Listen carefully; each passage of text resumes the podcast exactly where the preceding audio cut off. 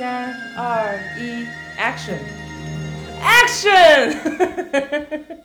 去审视一件事情或者一种文化，呃，甚至是自己的文化，其实你是需要去保持适当的距离的，啊，否则你可能是看不清它的成因或走向的。所以我觉得可能在这个地方，呃，以 Justin 为例的话，他的这个距离刚好就是这样一个东西方文化的差距。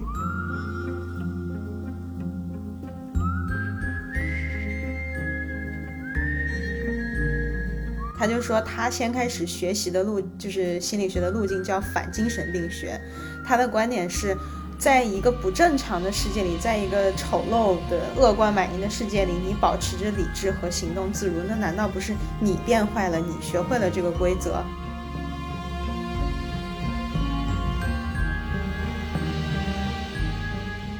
爱的艺术家的这个项目可以触碰到他们，然后让他们可能，嗯。去以后更加关注身边这些爱的人，或者去更加积极的去表达爱，那我觉得就够了，就就一个人都够了，一个人花我一年时间编了一个都够了。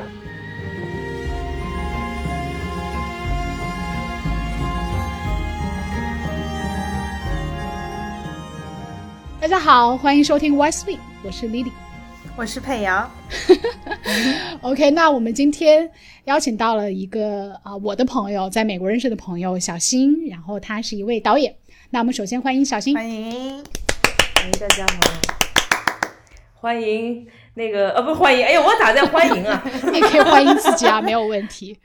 OK，那小新其实呃，OK，刚刚提到是我的一个朋友，然后他从一四年开始发起了一个名叫 Walking in Love 爱的艺术家的项目。到今年应该是第七年了，对吧，小新？呃，应该是从二零一四年开始的，所以对，差不多是第七年了。呃，这项目的主体其实是小新从世界各地收集而来啊，并拍摄成记录短片的一个故事啊，有很多，到目前为止已经积累了大概十二个故事。这些故事包括了家人、朋友、医患，甚至是陌生人之间的有关爱的传达。虽然其实都是一些很普通人的故事，但是平凡而有光的故事。就在今年，小新拍摄了其中一部名叫《Opus 八三九》啊，中文是第八三九号作品的独立纪录片，也获得了今年第四十二届美国泰利奖 （Telly Awards） 纪录片的银奖。当我发现或者说我去了解这个奖项背后的时候，我发现它其实是全球纪录片电视节目的最高奖项。然后我记得小新有一次在另外一个采访的时候也提到过，其实《星球大战》的纪录片也获得了同样是这个奖的银奖，对吧？对的，对的，对的，《星球大战》的特效团队做的纪录片，很荣幸。所以当时获奖的时候是什么样的心情？其实也还好，就是就是觉得又有更多人可以看到这个故事了，我觉得这个是最重要的吧，嗯。哎，我记得其实上次小新提到，除了这一个作品以外，你还获得了其他的一些奖项，是吗？好像是不同的作品，是吧？就是，嗯，爱的艺术家的故事的话，就是最新的那三部，呃，是我比较积极的去参加一些电影节，然后，呃，就是线上的、线下的都有参加，然后其实最新的这三部都有获得，呃，像是。呃，英国、爱尔兰的那个奖啊，然后还有美国一些奖项、中国一些奖项都有获得。然后主要其实初衷，呃，就像刚才跟你讲了，其实也就是想要让更多人可以看到这些我收集来的普通人他表达爱的一些故事。我觉得我们可以首先就是回到这个作品，因为呃，大部分的听众可能是没有机会看到他的。他现在应该还没有办法在任何的国内外的渠道看到，是吗？因为我包括 YouTube 我也没有看到第八三九号作品这个电影。哦，就是一般来说。呃，我最后都会把那些作品，如果参加完电影节以后，我就会直接公开放在网上了。因为现在还在参加大概十多个电影节的评选吧，他们有一些是有要求是不能在网上有公开的。所以我现在暂时把它给关闭起来。对，呃，但是像线下的活动，我做过几次公开的这个电影的放映。那我觉得我们可不可以先让小新来聊一聊这一部作品，它的故事到底是什么？因为我觉得可能对于你来说，啊，它可能是一个相对比较里程碑的代表作品。呃，我其实也不会觉得它是一个里程碑吧。我觉得，呃，每一个故事都都很很珍贵，因为其实都是大家敞开他们的内心，然后呃愿意把他自己心里特别私密的一部分人就是分享给你。我觉得这是我的作为我这个职业这个做电影人的一个一个 privilege，嗯怎么翻译？嗯，优势吗？嗯，对，就是特权吧。然后我又觉得。呃，其实其实每一个故事都很珍贵。然后这回的这个 O Opus 八三九，呃，有一些很有意思的点，就是因为我们第一年拍的时候，其实大概是两两三年前。然后我和我的美国朋友也是现在的队友，然后我们来来宁回到我家乡宁波的时候，刚好我在新闻上就是发现了这个音乐音乐家，然后他也是来自于美国密西根州的，但是他已经在宁波。呃，我的家乡生活了十年了，然后我就感觉我跟他有一种身份对调，缘分，因为我们等于说 是对身份对调了。然后，然后我就通过那个记者联系到他，这个记者又刚好是我的初中同学，结果联系 联系到了以后，我们大概聊了大概三个多小时吧，就就觉得，哎，他的故事，嗯，可能不同于我之前收集到的爱的艺术家故事，大部分是，呃，就是人。一个人，他对他的亲人、朋友、陌生人，那那对于贾斯汀的这个故事，就是贾斯汀就是这个主人公，他的话是可能更加博博，就是广阔一点，他是对于这个城市的一个爱的表达，对于城市这十年来对他一个外国人的包容啊，然后呃，这城市里的人对他的一种爱，他想以这样的一个形式去回馈这个城市，所以他就是把一台管风琴从。呃，从美国就是引入到宁波，这然后这其实是宁波的第一台这样的木质的大型的管风琴。It is like nothing else, but it is always like itself. This is something very old. Because it has this history to it, the organ has taken on a life of its own.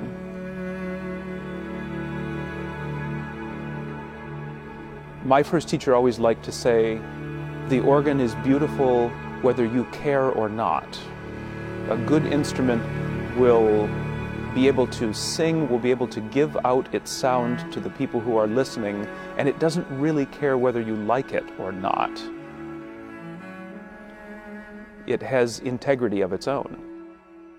他他有讲到说，就是其实挑战非常大，因为管风琴这样的乐器很昂贵，然后经费以及就是可能当地人因为从从来都没有接触过这项乐器，所以可能愿意出资去做这件事情人比较少。但是呃，很很非常非常巧合的是，刚好美国呃俄亥俄州有一个教堂，它就是这要拆掉了。所以他有一架管风琴需要赠送给别人，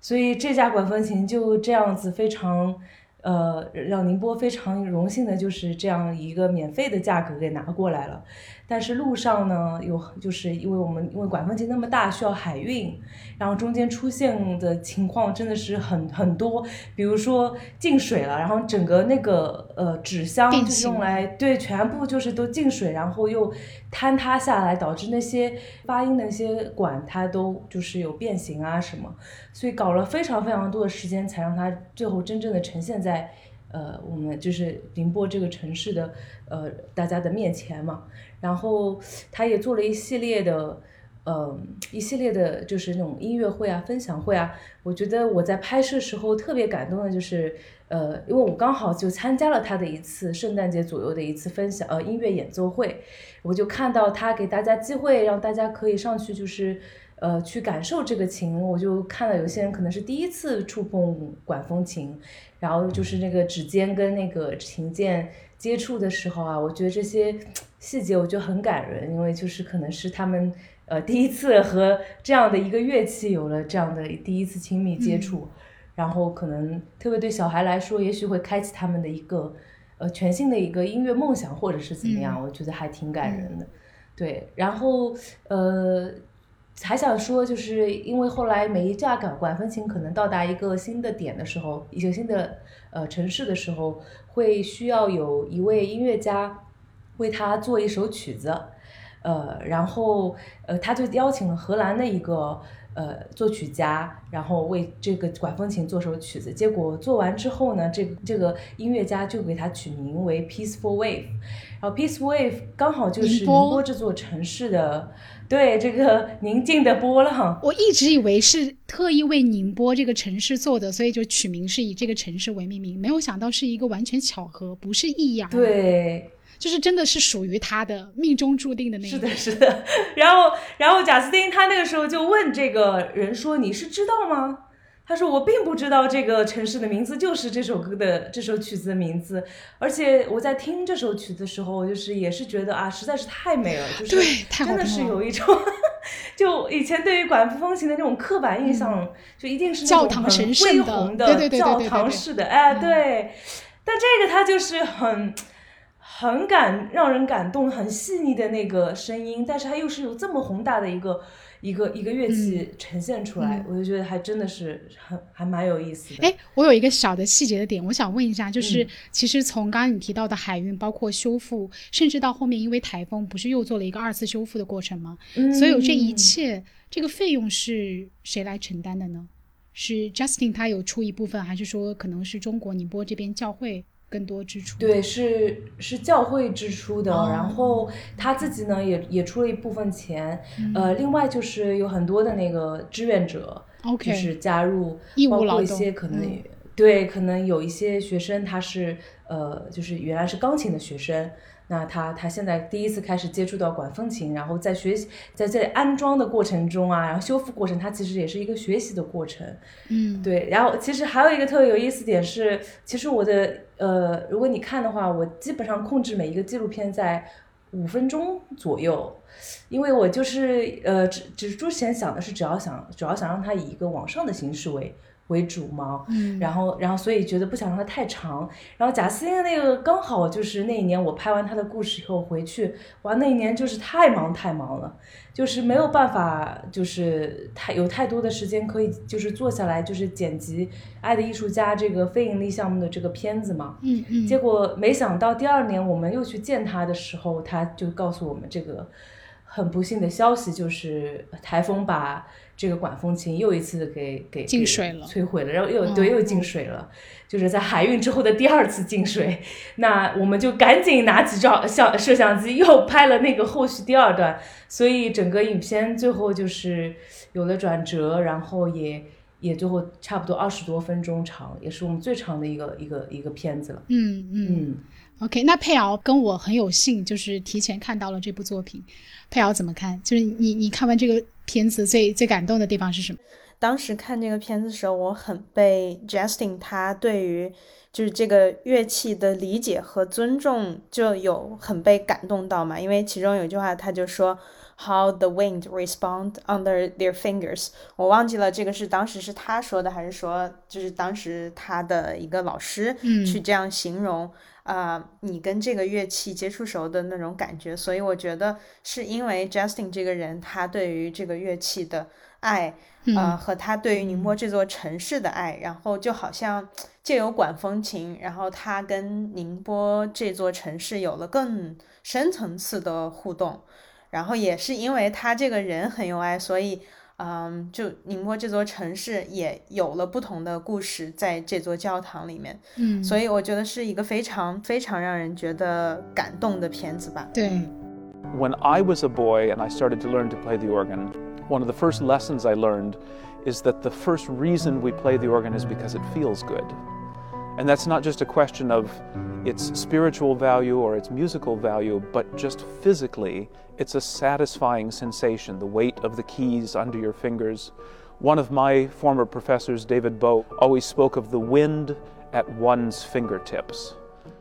Justin 真的是一个文化的传播者，或者说一个播种者。因为刚才提到了，其实这个管风琴漂洋过海，然后第一次的修复，再到现场的演奏，再到二次的修复，所以我觉得他可能呃 不仅仅是说把这样一个代表西方文化的乐器，然后传到了中国，而更是通过像刚才小新提到的啊，通过跟志愿者的这样一些协作，然后通过传授这样一些维护的技艺啊，包括就是在现场演奏，然后让当地的人去感受到管风琴的魅力，甚至可能和当地的音乐家去合作，然后让他们去谱出一些更适合当地文化的一些啊本地音乐文化的一些作品的可能性。我觉得就是他在用一些切实的。就是不同维度的一些尝试，让这个乐器真的有可能在本土慢慢的扎根。我觉得这一点是挺让我感动的。然后我记得就是在二次修复的那一段，就是拍摄和采访当中，他提到可能自己没有办法活那么久，但他可能希望自己带来的这种音乐文化能够代代绵延。就那一刻，我就觉得天啊，就是。我我觉得传教士这话可能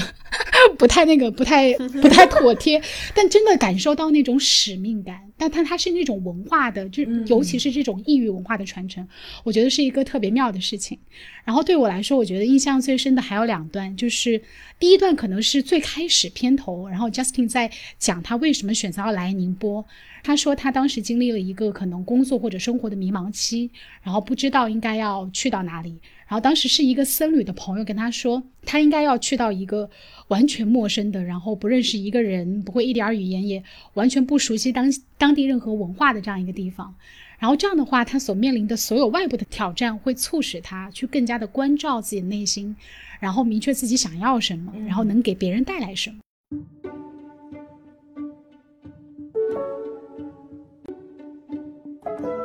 and have a very good friend who was a monk, and he said, if you go to a place where you cannot speak the language and you don't know anyone, and the culture is unfamiliar to you, you will have all the challenges you need to look inside yourself and find what is it that you are meant to do in life, what is it that you have to offer to others. 这一点就是我特别有共鸣的原因是，让我想到，就是我我自己刚去德国那 两年，其实我当时在做出这个决定的时候，也是一个特别迷茫的阶段，就是因为当时工作也是遇到一个瓶颈期嘛。然后对于我来说，东德又是一个完全陌生的地方，啊，我也完全不会德语，所以我觉得那一刻就非常 related。我我我不知道像佩瑶，还有包括像小新，会不会有类似的感觉？我现在在在反观那两年的生活，其实是我三十岁就活到现在最快乐的时光。但是我觉得那个最大的收获，可能不是说啊，我选择到了东德，或者我这个职业选择发展路径对我有什么受益，而可能是真的在那个地方切实生活过。知道了什么样的生活节奏或者环境是适合我的，啊，包括我觉得我在那个地方感受到的、提炼到的那种生活的态度，我觉得是可以让我随身携带，然后移植到所有我行走的不同的城市的。我觉得那个是我最大的一个收获。但可能跟这个主题稍微有点偏，但是我当时听到那一点的时候，我还挺挺受触动的。然后第二个就是，我记得他说他在宁波就是生活了十年，通过中东中国的文化，让自己成为了更好的美国人。啊，我觉得这点也挺有意思的。这一点其实跟我们之前可能在看向标或者千里群的一些采访的时候都聊到的，说啊，要站在边缘去思考中心问题，是是很。怎么说是一个同源的东西？因为我觉得你要去审视一件事情或者一种文化，呃，甚至是自己的文化，其实你是需要去保持适当的距离的啊，否则你可能是看不清它的成因或走向的。所以我觉得可能在这个地方，呃，以 Justin 为例的话，他的这个距离刚好就是这样一个东西方文化的差距。对我觉得我感触最深的是这两点，就特别好。嗯，就我想，我想插一下，突然。就是你刚才说到，呃，Justin，就是他一个美国人身份在宁波生活十年。其实我当时看那个片子的时候，突然让我想到了，就是从小。在外教班教我英语的那个呃学校的校长，因为他是美国阿拉斯加人嘛，嗯，然后我觉得他的经历跟 Justin 有点像，因为他们选择来到一个完全陌生的呃国度，他们都没有选择北京、上海那样很主流的城市，尤其像我的那位外交朋友，就他叫 John，嗯，来到包头更是一个非常特殊的选择嘛。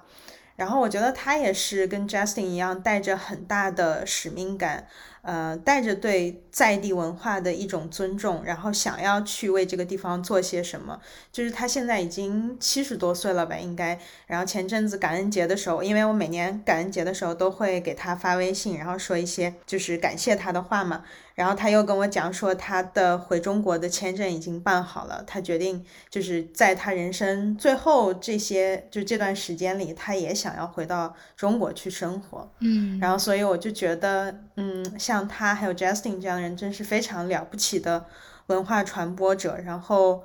嗯，就想到他们会觉得挺感动的吧。嗯，是是，嗯，其实其实之前跟他在采访的时候。嗯，因为我那时候也是短暂刚刚就是回美回美呃回回宁波探亲的时候见到他的嘛，我觉得跟他聊也就是其实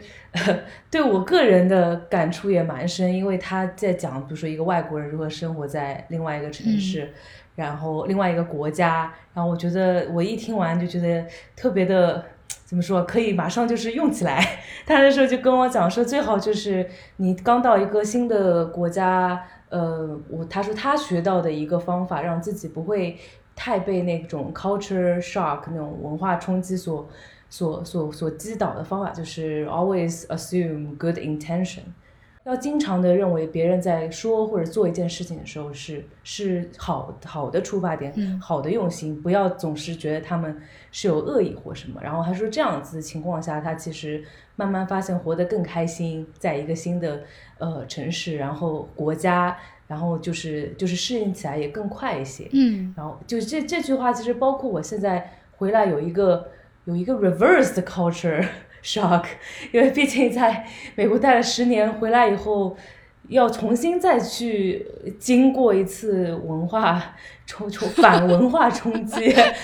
但这句话又让我觉得还挺适用的，就。我觉得那个时候跟他聊的时候，虽然这这些也没有太多剪在影片里，因为实在实在可能为了呃不想不影响对时间有限，不想不想影响那个流畅性嘛。嗯。但是他那时候讲了特别多的关于，比如说怎么样在一个新的国家生活，然后包括你们呃你们两位也是，其实都挺有同感的，对吧？嗯嗯。我觉得我们因为刚才也简单的提到了。呃，爱的艺术家这个项目嘛，所以我们就是可以谈一下，就是我们知道这个外婆的绣花鞋是这个项目的第一个故事，所以会想要知道说，那你当时嗯为什么会有这样的冲动去做这样的一个短片，嗯，然后又怎么样从这个短片出发，延续出一整个爱的艺术家的一个项目呢？其实那个时候，呃。呃，开始的时候已经在美国待了差不多两年，然后也是我开始慢慢发觉到我对于呃这个拍摄视频啊，然后呃拍电影啊、拍拍照这方面的兴趣爱好，以及就是可能专业水平上的不断在慢慢提高嘛。所以那时候我其实呃一方面我感觉到了美国可能对中国文化有一种刻板印象。呃，然后我想用什么方法可以把它，就是用我自己可以的力量去做一些改变。然后第二第二点也是因为我那个时候其实虽然全职工作上有很多是呃视频的内容，但是我还是希望呃我的这项技能我可能可以再做更多可能对世界有正向的事情。然后那时候就是想了很多，然后就想说，哎，那不如利用回国的机会，我去找一些。呃，宁波本地的那种民间艺术家好了，可能我在的这个州也不是像美纽约这么这么国际化呢。他可能，我觉得美国人可能对中国文化总觉得就是龙啊、熊猫啊、红色剪纸这种。然后，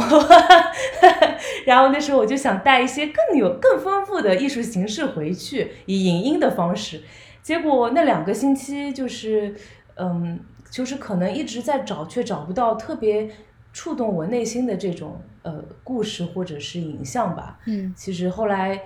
呃，那我既然我觉得我感动不了我自己的话，那那我也不想说，就是，呃，就拿出来了。然后就在我要回回美国的时候，就是跟我外婆说再见，然后她就是她也没有说太多，她就拿出二十多双她亲手做的绣花鞋给我，然后 我那时候还蛮。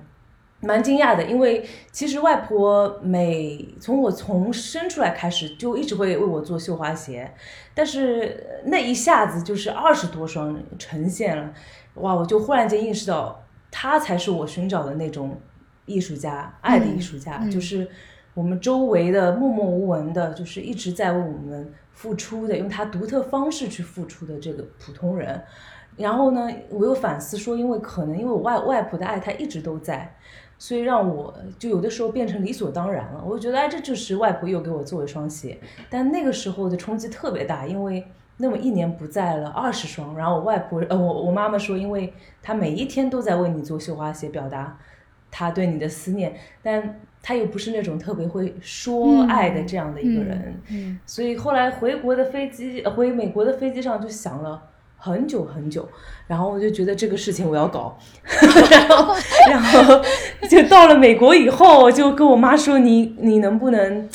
就是帮我拍一下我外婆做绣花鞋的这一个故事？然后我以旁白的形式。其实其实后期我也不，我其实不是特别喜欢以旁白的形式，对。但是这个故事呢，我觉得它是它也属于我跟我外婆共同的故事，所以我其实也是。一个叙事就是叙事我和我外婆这个故事的人嘛，所以我可能讲起来也跟普通旁白的那个感觉不太一样。从我的角度出发叙事吧，然后也有一定的局限性，因为我没有办法在那边去亲自拍摄，所以对，然后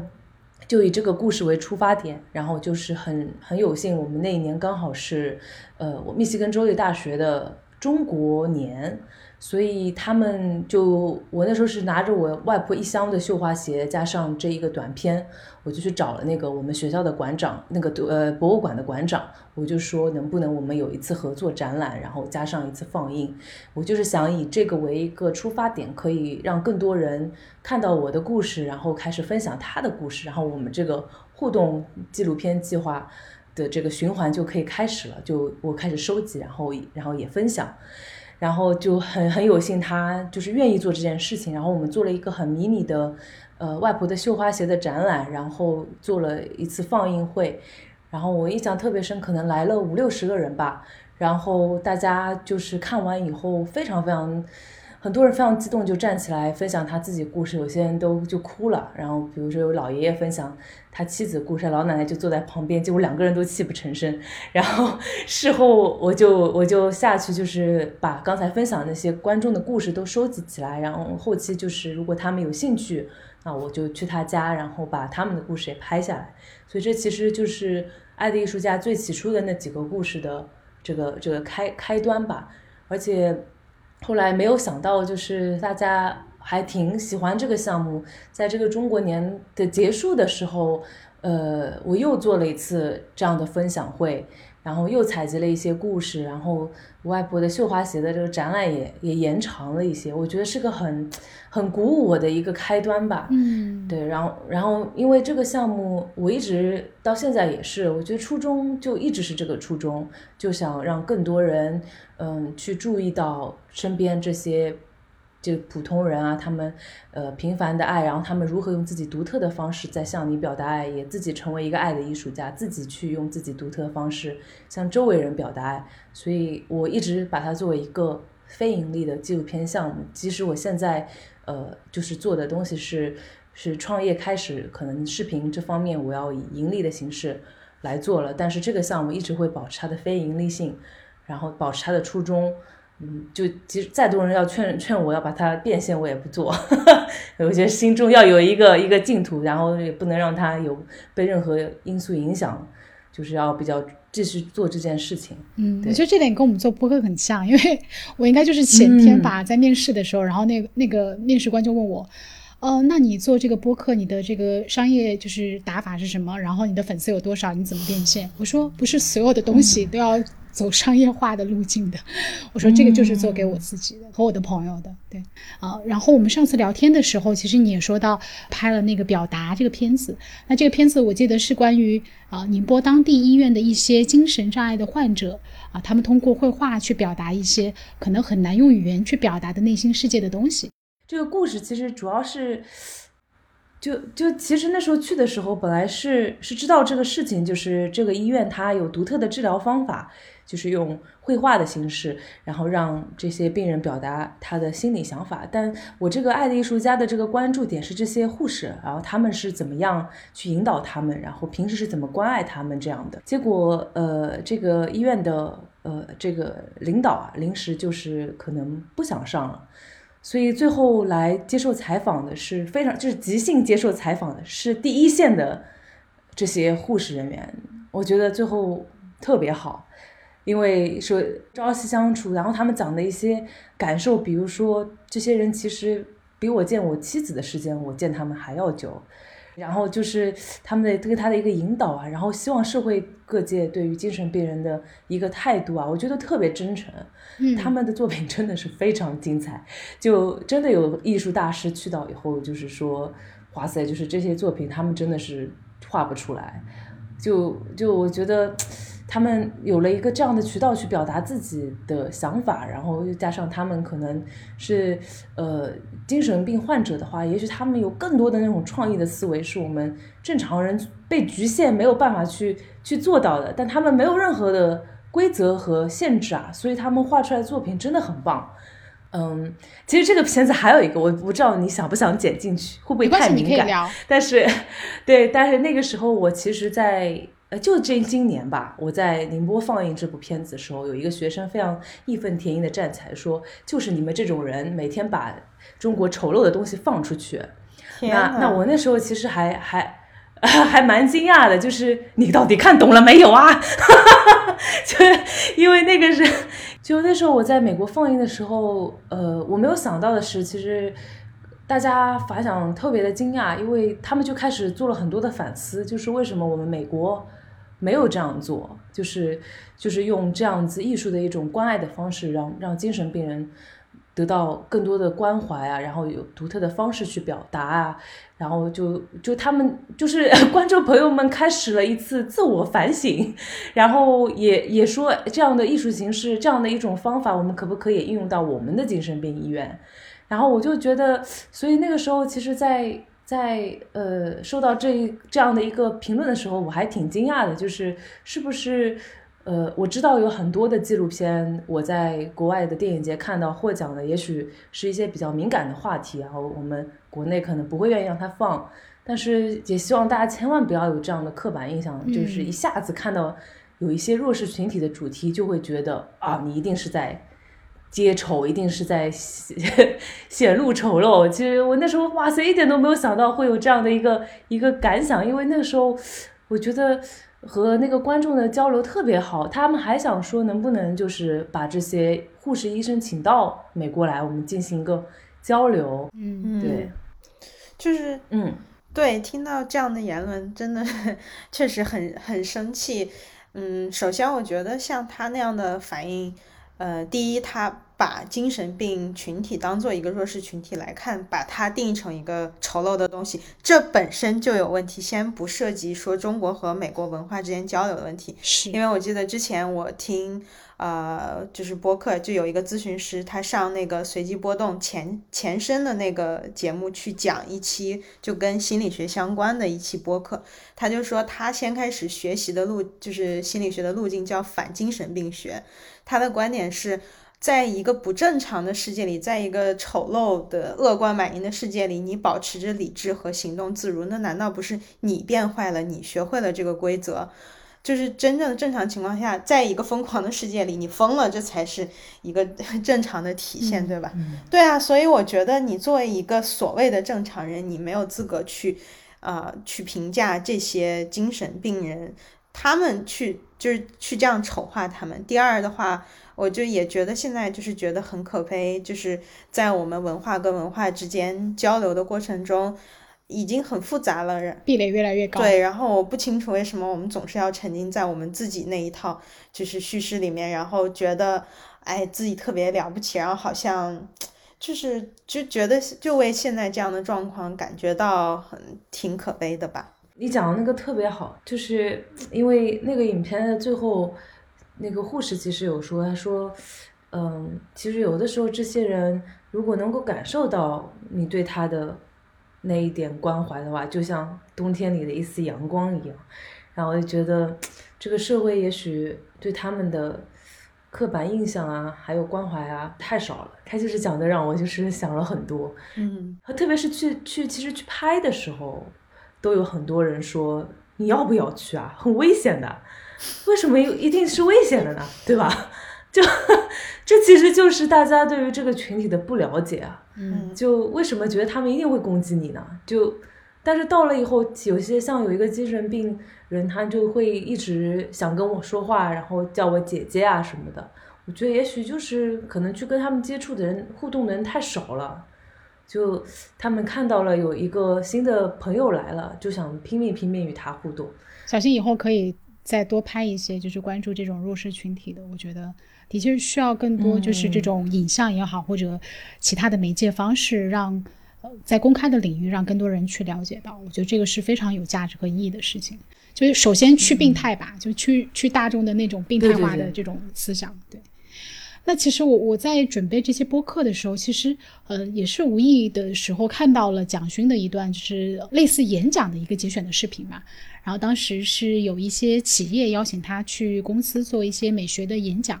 然后他当时说，呃，他其实有研究过那个受众，可能大概是在三十一点八岁，都是一批非常年轻有为，然后天天忙碌到深夜的员工。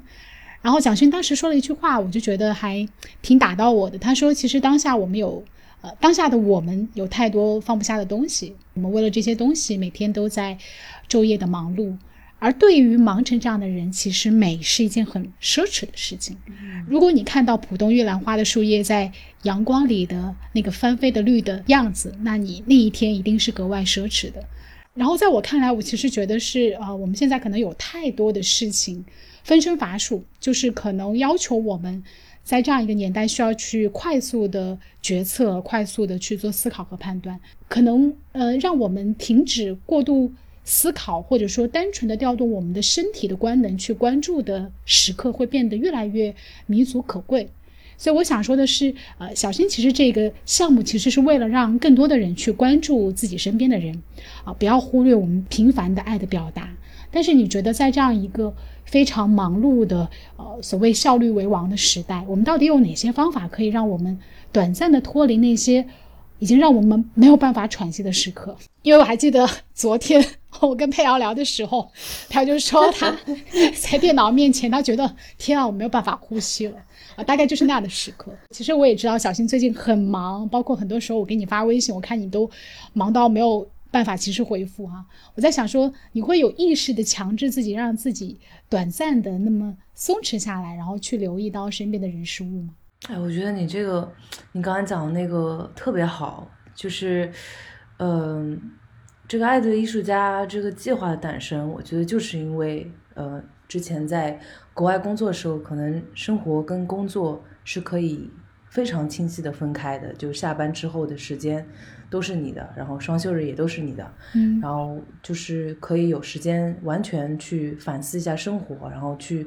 去思考一些，就是去就像你讲，有的时候就甚至是放空，嗯就放空发呆反而会给你灵感。嗯对，就就就而且是跟自然的一种接触。因为我之前其实有一个呃错误的，也不是说错误吧，我觉得呃激发灵感的方式。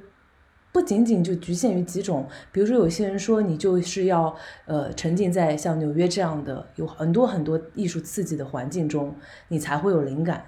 哎，我觉得这个可能是对的，就我觉得定期确实是应该去大城市看一看。但是我那时候所在的密西根州你也知道吗，蕾蕾，就是一个是一个自然资源非常发达的地方，人也不多，人烟稀少。你对你中午出去散个步，就进了一片没有人的森林，然后。然后那个时候，其实以前在呃，可能在国内就是城市里面成长，也从来没有办法，可能有这样的机会，就是哇，这么近距离跟大自然接触，什么都不想，就有的时候连音乐都不想听，因为我只想听鸟叫，就还有树叶和风这个这种沙沙的声音，就像交响乐一样。就我觉得在这样的环境，心静下来了，就真的是反而会刺激你去，呃，思考一下你到底想要做什么，你你为什么做做这件事情，然后你想用你自己的，呃，无论是专长啊还是爱好啊，去去为这个世界做什么呢？然后，然后特别是像是对我外婆的这个反思啊什么的，就是我觉得都是都是有的时候需要静静下来才能做的。那那现在回国以后，我就是明显感受到，因为大家可能像微信就是工作的。这个工具也是微信，就二十四小时可能都得，也不二十四小时还要睡觉，那可能都得去看它。那然后慢慢慢慢，这个脑脑子就可能一直在处于处理事情中，就很少有机会可以 冷静下来思考。我现在还在，就是慢慢的逼迫自己的方法，也许就是我就会特地的不去看朋友圈，然后可能有的时候会关掉一些同行的朋友圈。同行的，就，因为我觉得我不想被卷了，就是我觉得朋友圈看上去像一个广告圈，就大家每天都在说我好忙，就我有好多事情，我有好多好多片在拍，就我，对，有项目要接，然后就是说实话嘛，就是我内心看到就会有焦虑啊，就会想说，呃，对，那我也应该接下所有的机会要去做事情。但我觉得有的时候真的需要我就是拿着相机，然后我去到一个一个什么小街巷是吗？我今天就是拍照，然后我不是为了有什么照片可以晒去拍照，我不是为了有有什么可以经济价值去拍，我就是因为我喜欢拍，所以我想去拍，然后去遇到一些人一些事情，可以坐下来跟他们聊。我觉得这样的，嗯，就是。嗯，国内有好好的点，就是就是好多人好多事啊，我又特别喜欢拍人物，特别喜欢人的故事，所以我觉得如果回来以后反倒错过了这这一部分，就太可惜了。所以就是真的需要需要时间，就背着相机出去。今天我就不工作，今天我就是去去去去溜大街，我喜欢的事情。对，对对对对对对对。但是确实，我觉得国内人很努力，然后。嗯，挑战这方面就特别大，因为因为真的大家就是每时每刻都在拼搏，就是可能需要逼一下自己去去去让自己休息，呃，不像以前可能在国外，你下了班你就自然就是休息了。嗯，对，这个突然一下让我想到，就昨天我跟佩瑶还在聊，因为我们最近在找工作，然后我记得我跟佩瑶聊到一个，我们其实是活在自己设定的一个焦虑的框架里边。是，就是这个国外下班拥有自己时间也是分情况而定的，因为 我本人就不是在这样的生活节奏里，就是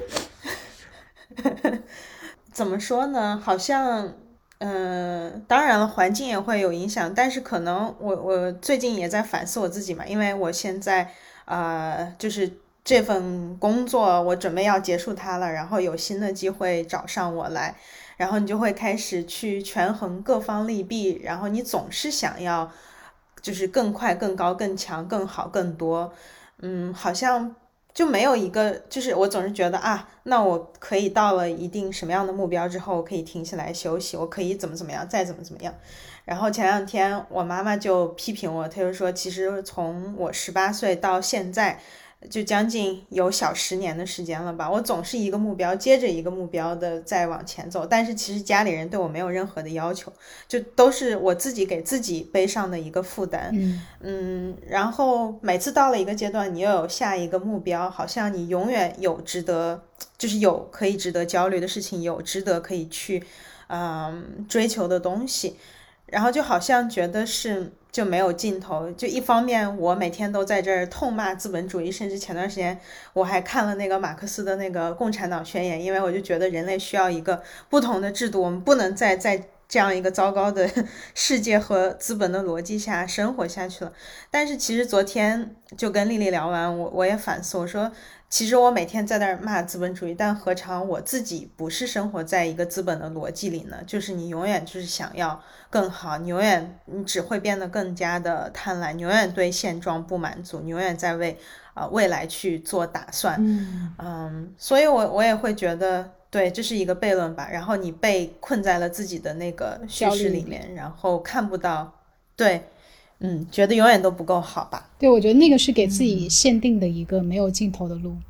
然后你觉得任何一个稍稍往后退那一步，似乎都是不可接受的。你觉得自己就堕落了，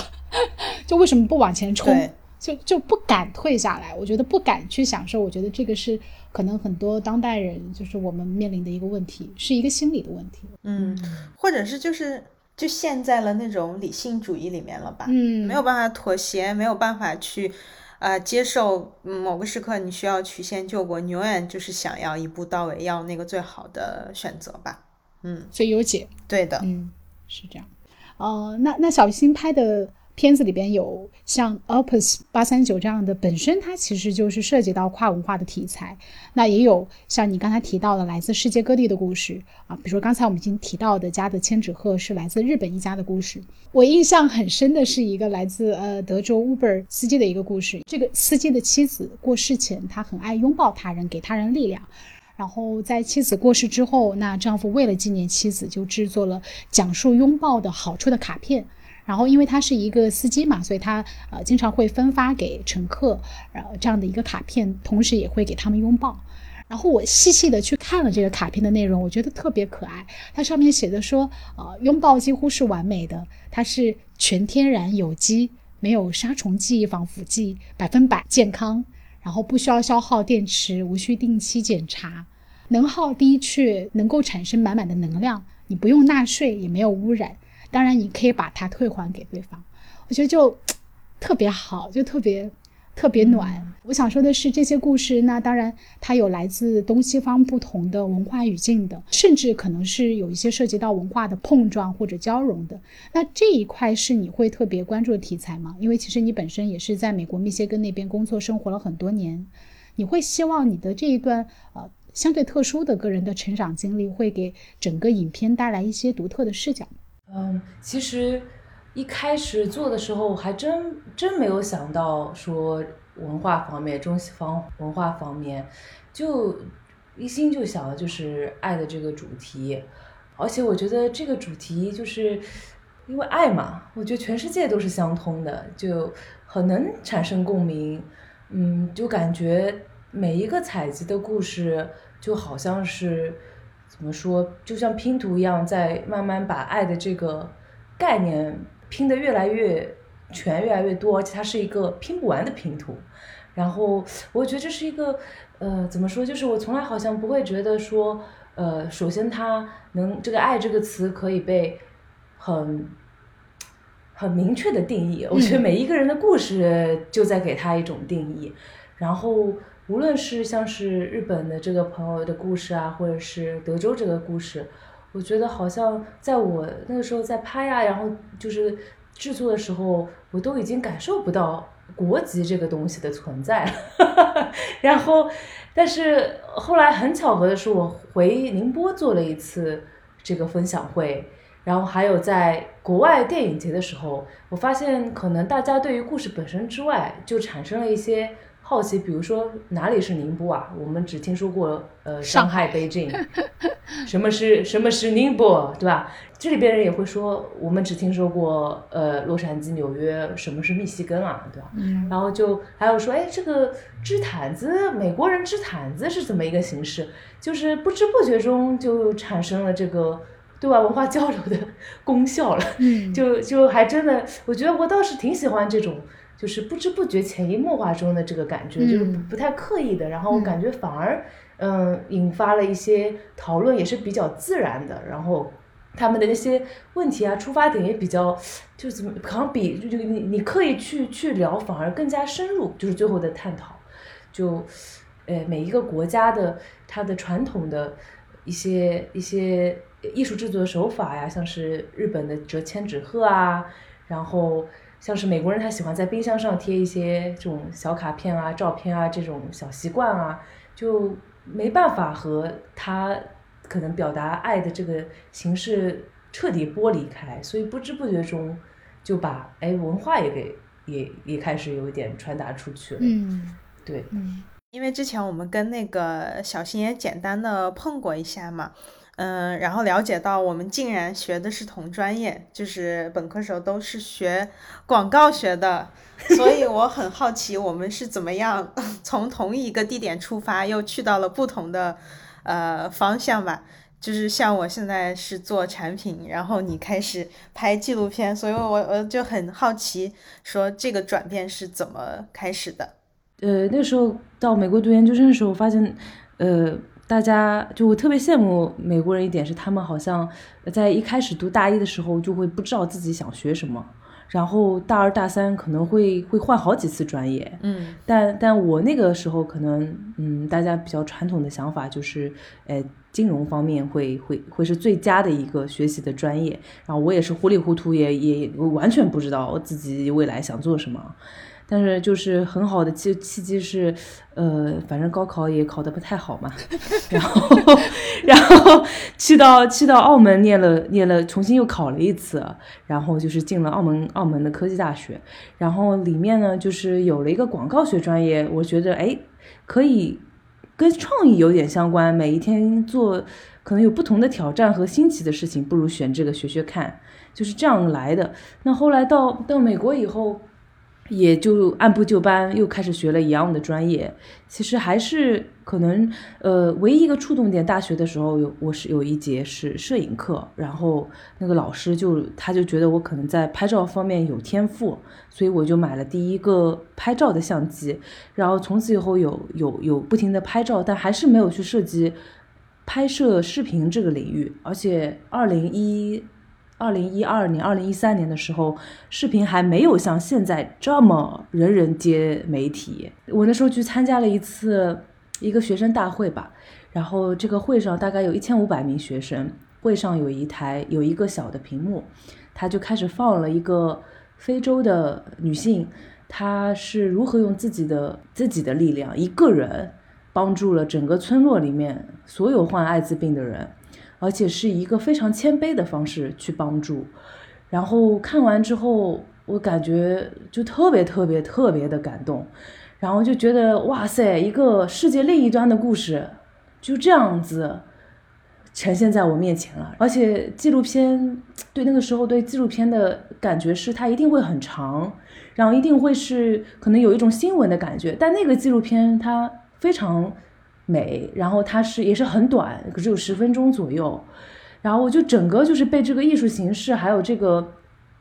就是被视频本身这个形式给彻底给给就是就是就就打动了，而且心中非常非常强烈的一个护照，就是我以后就要做，就是拍电影、拍视频，然后以这个方式去。无论是给世界注入正能量，或者是就是为世界做出一些微薄的改变也行，但这个就是我人生的路了。我就感觉哇塞，我总算找到我的人生方向了。然后那个我后来其实从那时候之前，或者那时候之后到现在，我从来都没有像那个时候一样这么这么感受到我要这样，就是强烈的感受到这样的一个召唤。然后就回宾馆路上，就打电话给我老爸老妈说：“好了好了，我定好了，我要转电影专业了。”然后我老爸妈就说：“你别给我烦嘞，你这个我们你还有一学期就要毕业嘞，改什么改啦啊？”然后然后就灰溜溜的又把一学期课上完了，然后就毕业之后呃的第一份工作呃第毕业之后那个留校工作了，然后我就非常非常激动的向老板表达了。我特别热爱做视频这件事情，你们可以相信我。然后他们就真的很相信我，就买了一大堆的器材，让我开始就是实操，然后又让又花了钱让我去各种那种那个什么 boot camp 这种那种那种 workshop 这种东西，然后然后给了我时间可以自学，然后就完全是在我是在实践中慢慢慢慢学习起来的，就然后通过这些非专业的这种专业课。去去学习，然后就就到到现在也有差不多十年左右，我就觉得，呃，真的很棒，就是感谢上帝让我，嗯，就是给了那么强烈的一个呼召，然后又给了那么多的一个机会，就是虽然我没有在专业上学，毕业之后却一直都没有跟这条路就是有偏离过，就觉得还还还蛮蛮幸运的。嗯嗯。那那其实我还是想就纪录片再聊一聊，因为我记得我们上次在聊的时候，你说到其实呃线上观看纪录片的受众，其实这个体量总体来看还是很小的，所以你也是想要通过各种线下的，包括参加电影节，通过这种展映和线下跟观众直接的面对面的互动，啊，去有更多让更多的人看到呃这些故事。但无论如何，可能在一个比较长远的未来，纪录片它还是一个相对小众的一个市场啊。那另外一方面，可能当前国内的这个院线电影，它的审查制度也越来越严格，包括这个龙标也是越来越难拿。那你怎么去看待这个市场的环境？其实我觉得，嗯，就你们在做这个播客的这件事情，对我而来说也是一种，就是我现在在做爱的艺术家这个项目的一种鼓励吧。我觉得，嗯待会儿你们也可以聊聊你们为啥要做这个。反 Q，对，反 Q，就是因为，嗯，就是很多人跟我讲过这个事情，我觉得我特别特别钦佩那些可能花了好几年做一个纪录片的人，因为毕竟我现在可能呃做的这个记录短片不像他们记录长片。呃，那么那么花时间，当然我非常希望我有幸有一天也能有这样的故事，我可以去这样做，嗯，但是我现在的想法就是，嗯，我可能没有想太多，就是市场大小，因为我觉得像是变形金刚这样的电影，可能有很多的人看，然后呃看完以后就离开影院了，但也有很多小小众电影，也许只有小一部分人愿意去电影院花钱看，但他可能对我来说，看完以后给我无论是我人生啊，或者是我接下来拍电影的方向啊，有很深的烙印。那我觉得它在深度上影响我更多，比起变形金刚。变形金刚当然也是很酷的，但是就是深度上也可能影响我更多。我也喜欢漫威的，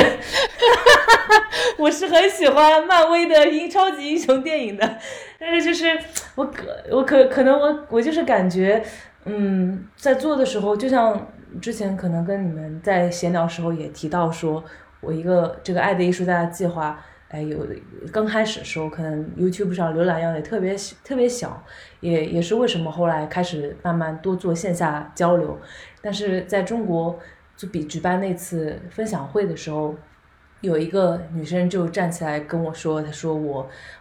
嗯，我以前一直以为人一定要赚够钱才有资格去向周围的亲人朋友表达爱，但我现在发现我此时此刻就可以开始，然后我我可以用任何的方式去去向周围人表达爱，然后觉得哎有一个这样的人，爱的艺术家的这个项目可以触碰到他们，然后让他们可能嗯去以后更加关注身边。这些爱的人，或者去更加积极的去表达爱，那我觉得就够了，就就一个人都够了，一个人花我一年时间编了一个都够了。嗯，对，当然他们的故事我觉得真的很精彩。其实我最喜欢的之一，也就是那个日本日本折千纸鹤那个故事，我觉得它特别的平平淡，嗯，但是就每次我我那时候我记得我编的时候还编的就是泪流满面，我就觉得。就是这种平凡的故事，平常人的故事，好有力量。然后我就不想一个人看。This is something I can make without thinking. Sometime in a restaurant or something, I'm just making it with a napkin. 就希望更多人可以看到，然后更多人可以被这些人的故事所所打动。因为毕竟我不是主角，我只是把这些东西给做出来，然后他们的故事可以更好的去影响别人，然后呢，采集到更多人的故事，继续影响更多的人。所以我觉得希望能够达到一定的观众量，也就为什么就是喜欢用电影节啊这样的方式，因为可能灯关掉以后，大家全神贯注，可能更加有一个心与心的对话。然后也许每次接触到人也就是几百个，然后一次性跟抖音什么也没有办法去相比，嗯，但但对我个人来说，我已经还是蛮满足了，嗯。嗯，我觉得播客就不是这样的，觉得它可能更是像水一样的那样的一个特质，陪伴型的，可能不需要你关灯，可能就是在你拉屎或者 你扫地、通勤的路上，whatever，就任何时刻，嗯。它就可以陪伴你。包括我上次跟佩瑶聊，我说我们第一第二季第一期出来过后，我有朋友反馈说你们这个太长了，一个小时谁要听啊？我在想说，那肯定不是给你听的，对，就是我好命。我我记得就是刘飞在《三五环》里边 采访那个小宇宙的那个创始人，他说，之所以播客有这么好的内容生态，就是因为它并不走短平快那样的路线，它就是要花足够长的时间去深度的就一个问题，我们好好把它聊透彻。嗯啊，这就是播客的意义。对他不求说我一定要打多大的二三次的传播，我要怎么病毒式的感染身身边的人，他不是，就是他自然会吸引那些喜欢他的人，那喜欢的他的人也自然会花那样的一个小时甚至更长的时间去倾听，我觉得那个就够了。我觉得就是通过这样一个平台，我们自然而然的吸引到跟我们同志的人，我觉得那个意义就在了。就哪怕像刚才小新说到的，只有一个人也挺好的呀。我们通过这样一个节目，我们认识了一个新的朋友，对吧？我觉得这可能就是我们做播客的意义。嗯，我觉得他们谈到播客的一个给他的一个定位，我觉得蛮准的。他说，相当于是给，呃，每一个就拥有这个播客的主播的一个个人杂志。那可能像我们这个播客，就像是我跟丽丽，我们两个人共同拥有的，给我们自己的一个。呃，杂志只不过是用我们的人人生或者我们的朋友、我们的故事去编成的这样的一个东西，所以我觉得，嗯，它的意义就是是就不能去靠外界的东西去评判的吧，嗯嗯，所以非常感谢呃小新参与我们二零二一年度 第三期杂志。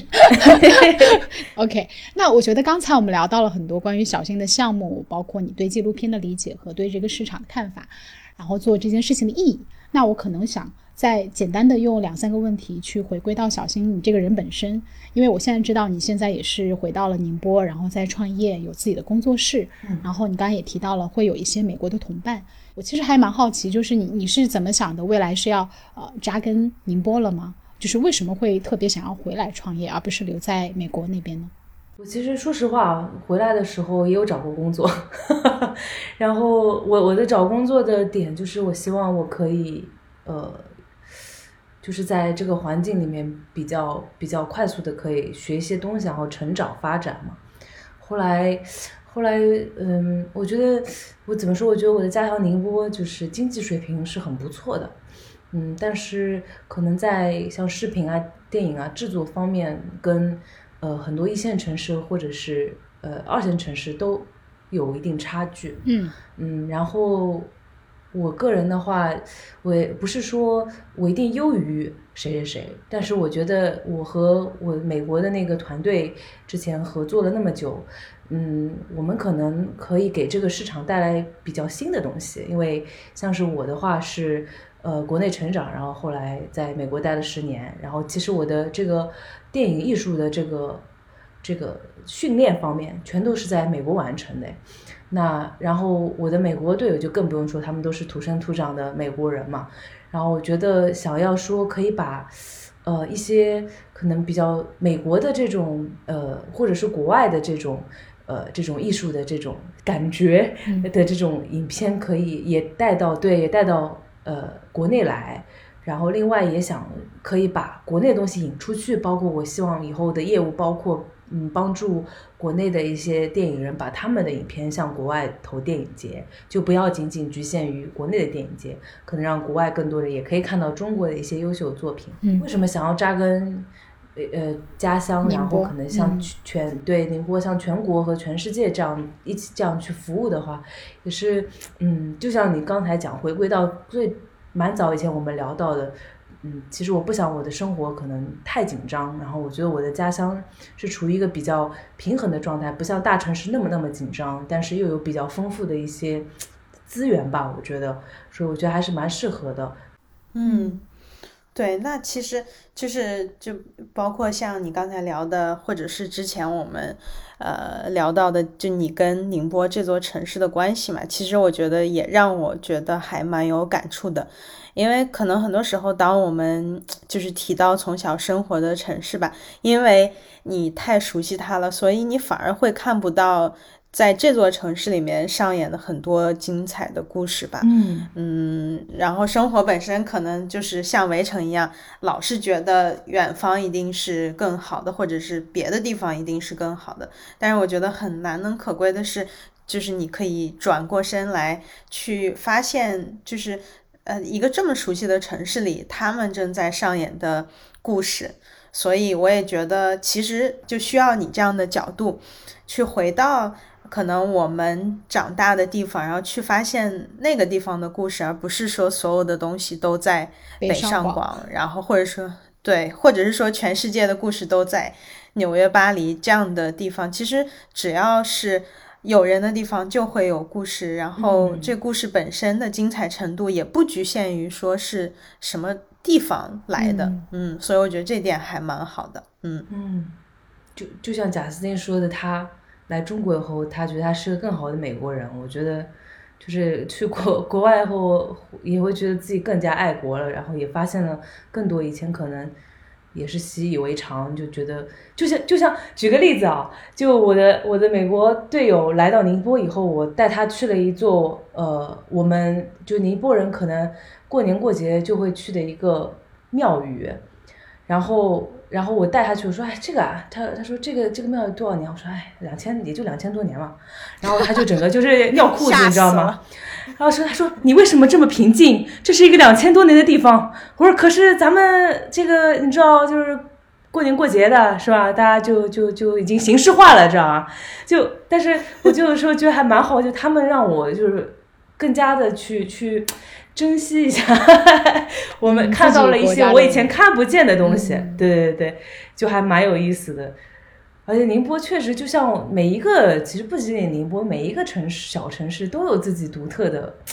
发光点和故事点。嗯，而且有的时候真的可能出来出去了回来，你们可能也会有同感。就出去了以后，反而更加就是发，就是更加容易发掘一些以前身边就是可能没有注意的一些一些很美好的点，然后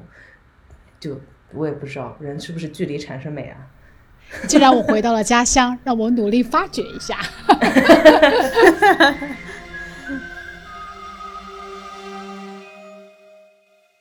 小新作为导演，尤其是整个项目的这个发起人，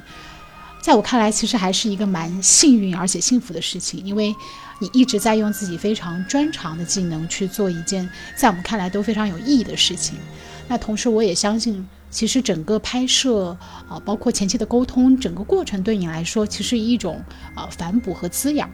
然后这个项目呢，也让很多美好的故事有了一个很好的聚集之处，啊，让我们的观众有可能停留那么五六分钟，甚至更绵延的时间，去留意我们身边来自亲人的、朋友的、爱人的，甚至是陌生人的爱意和善意。所以我其实会觉得它是一种爱的感知力吧。嗯，因为日复一日，我们刚才说到的都过得太匆忙了，然后在这种越来越钝化的重复的生活当中，呃，也许我们有些时候是需要一些刻意的训练，才能让我们对那些非常美好的瞬间的触觉变得更加敏锐一些。所以特别谢谢今天小新的分享。那说不定还会有新的朋友会通过我们的这期播客，啊、给你分享更多的故事，那就更好。嗯，对，请大家分享你们的故事。快点投递。对对对对，那我们再次谢谢小溪。谢谢 Lily，谢谢佩瑶，祝你们节目越做越成功，可以继续下去。感觉要拜年了。收听长虹。好的，好的。对，收听长虹。那再次感谢小新，那我们今天就到这儿喽，拜拜。好的，拜拜拜拜，谢谢。Y Sleep 是一档跨越六到七个时区的连线电台节目，主打跨文化视角下的自我审视与发问。在这里，你可以听到我们横闯东西的有趣故事，共同经历的成长困惑和小众职业的丛林法则。目前，我们的节目已在几乎所有的播客平台上线，并同步更新微信公众号 Y Sleep。更新时间有点随意，但希望你还一如既往的喜欢。